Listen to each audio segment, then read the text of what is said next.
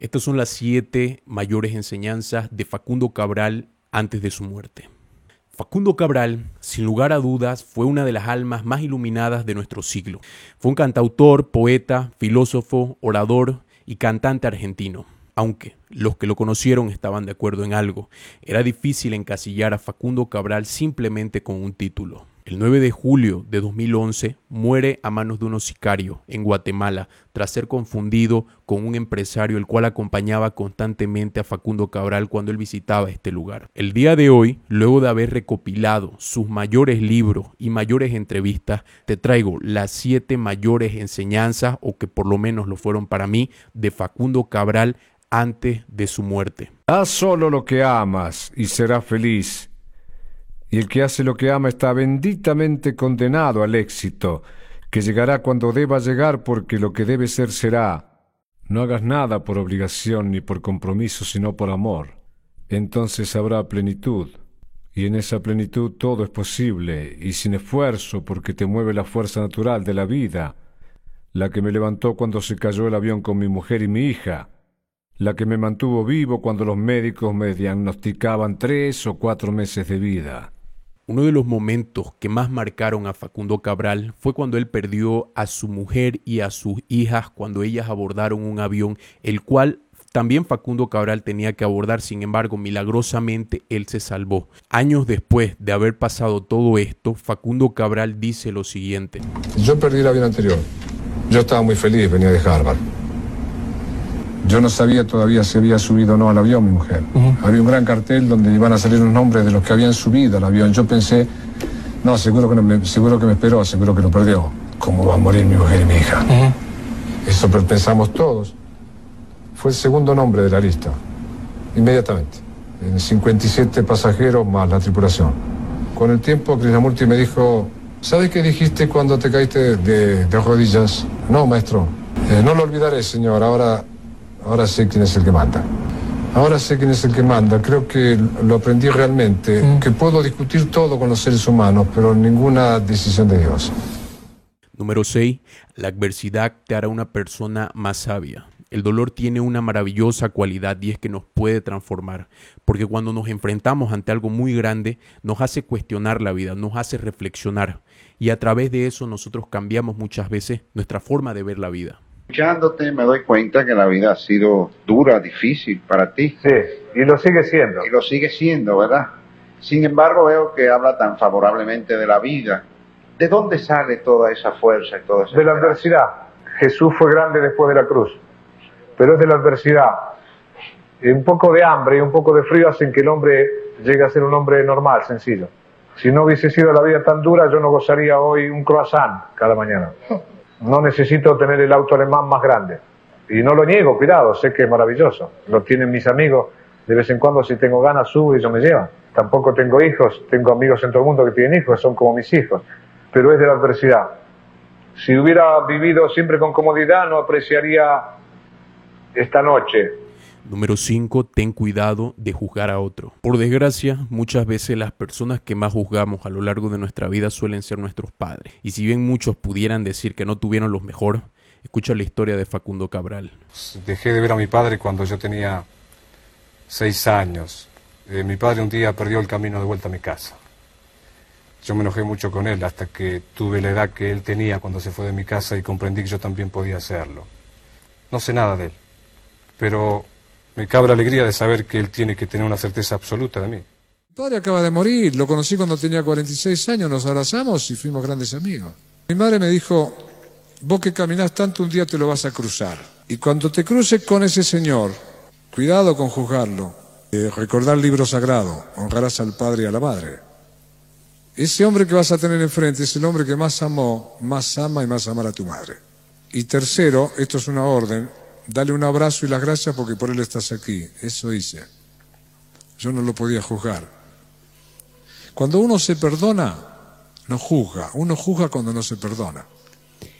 Como decía el mismo Facundo Cabral, cuidado con juzgar a otro. No vaya a ser que más adelante vuelva a ti como una bomba. Y es que cuando nosotros juzgamos, una especie de justicia divina vuelve a buscarnos para tomar revancha. Y esto es algo que todos nosotros lo sabemos. Una margarita en el campo. un pececillo en el arroyo, poco de agua, un amigo, un café, cruzar un parque, cantar una pequeña canción como esta. La vida es tan simple. Mirá, los chinos dicen, cosa extraña el hombre. Nacer no pide, vivir no sabe, morir no quiere. Acá vivimos, venimos a vivir. Y la vida está en lo simple, lo complejo. Borges decía, un buen libro es aquel que en cualquier lado donde uno lo abra y una tiene una felicidad para uno. Buen libro es aquel que se deja leer con felicidad en una tarde. Esas cosas te emocionan, una ducha, partido de fútbol. Es simple. Las estrellas. Dios es simple, se deja ver por todos lados. Lo que pasa es que uno lo complica y quiere explicarlo. Uno de los problemas de la información que consumimos hoy en día es que nos venden y nos hacen creer la maravillosa historia de que para ser feliz nosotros necesitamos muchísimas cosas. Necesitamos una familia perfecta, evidentemente tener bastante dinero, bastantes posesiones, gozar de una maravillosa vida, tener muchas cosas que hacer, muchos planes, muchos proyectos. Sin embargo, la vida nos trajo con lo suficiente para vivirla y lo suficiente para ser feliz. Y es nosotros mismos. Esto Facundo Cabral lo tenía clarísimo. En las cosas simples es donde nosotros encontramos las cosas necesarias para complementar nuestra felicidad. A los 11 era alcohólico. Robaba para beber una botella de alcohol por día. Y mi sueño era conocer a mi padre porque siempre anduve armado para matarlo.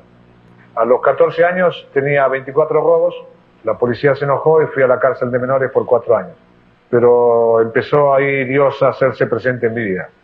Había un jesuita extraordinario, no dogmático, no sectario, un verdadero hombre religioso. Y me llevó al primer paraíso que conocí, la biblioteca. Y ahí aprendí a leer y escribir. Me escapé un año antes, a los 17. Y cuando me escapé conocí a un señor que me dijo, ahí va un miserable que no sabe que es un príncipe porque es hijo del rey. Y me volví para saber de qué me estaba hablando y esa noche conocí a Jesús. Como el mismo Jesús dice en Apocalipsis, he aquí estoy a la puerta y llamo. Conocí el amor de mujer, tuve una hija, las perdí juntas en un accidente un gran dolor que me creció mucho. Un poquito después de esta grabación que te veías ahí, me dijeron que tenía tres meses de vida, todavía estoy acá. Tú gané mucho dinero, dejé mucho dinero, recuperé, dejé todo para volver a recuperarme, a ser libre, no tener cosas. Bien, puede que sea la realidad por la que pasó Facundo Cabral, la que lo obligó a desapegarse de muchísimas cosas. Sin embargo, creo que es una importantísima lección que a todos nos podría servir. ¿Y dónde vives tú? ¿Dónde está tu casa? En ningún lado, yo siempre estuve en movimiento. ¿No tienes una casa? No, no tengo, nunca tuve una tarjeta de crédito. No tengo porque no me gusta cuidar cosas. Esto tengo otro como este pantalón y otra como esta para cuando me daban el hotel este para cambiarme y la ropa interior, que no sé cómo le llaman ustedes. Sí. Un, sol, un par de zapatos que esto es dos o tres años, cuando estaba muy roto compro otro igual y este lo tiro. ¿Y eso es toda la ropa que tienes? Cuando termino de un libro lo dejo en el hotel, se lo regalo a alguien. Hoy cambió un maletín donde llevo los papeles y quedó en ese hotel y me llevo el otro. ¿No tienes un auto? No tengo nada. ¿No tienes un televisor? No, cuando voy a ¿No Buenos tienes un Aires vivo en, vivo en un hotel, por ejemplo. O sea, no quiero tener. O sea, siempre estás en un hotel, Facundo. O en un avión o en un hotel. No, siempre, siempre. Yo no sé lo que es una casa. Y, honestamente, si alguien ya me dijera, Cabral, ¿qué opina de una casa? Le diría, "Per- perdóname, cámbiame ¿Qué la pregunta, yo no sé de qué se trata eso. Lo tenés que hacer ahora. Yo le daba la sorpresa a mi madre. Yo nunca viví con ella. Me fui a los nueve años y éramos muy amigos, pero siempre iba de visita. Yo sabía que ella esperaba que algún día yo me quedara un rato largo. No me lo pedía, pero yo sabía. Y dije, le voy a dar la sorpresa. Voy ahí me va a preguntar cuántos días te quedas y voy a decir, me voy a quedar un año con vos. ¿Te imaginas? qué regalo le hacía y qué regalo me hacía. Llegué a las 8 de la mañana, había muerto 8 menos 10. Anda ahora. A las 8 llegué, 8 menos 10 había muerto. Anda ahora. Anda ahora y arregla el pleito con tu viejo. No podés tener un pleito con tu viejo, no se puede vivir en paz así. Al que tenés el problema que arreglar, no mandes al abogado, anda a buscarlo vos ahora. Y donde tenés que pedir perdón, anda ahora. Nadie sabe cuándo es mañana. Yo era el hombre más feliz del mundo a las 11 de la mañana. A las dos me enteraba que había muerto mi mujer y mi hija por un vuelo que llega tarde. Anda ahora, no es mañana. La vida realmente es muy misteriosa. No sabemos qué va a pasar de aquí a 5 o 10 minutos. Pero ahí está la paradoja. Vivimos como si fuéramos eternos. El mejor momento para actuar, para buscar, para hacer, para movernos es ahora mismo. Así que si tenemos algún pendiente con nosotros o con la vida misma, qué mejor momento para hacerlo que ahora.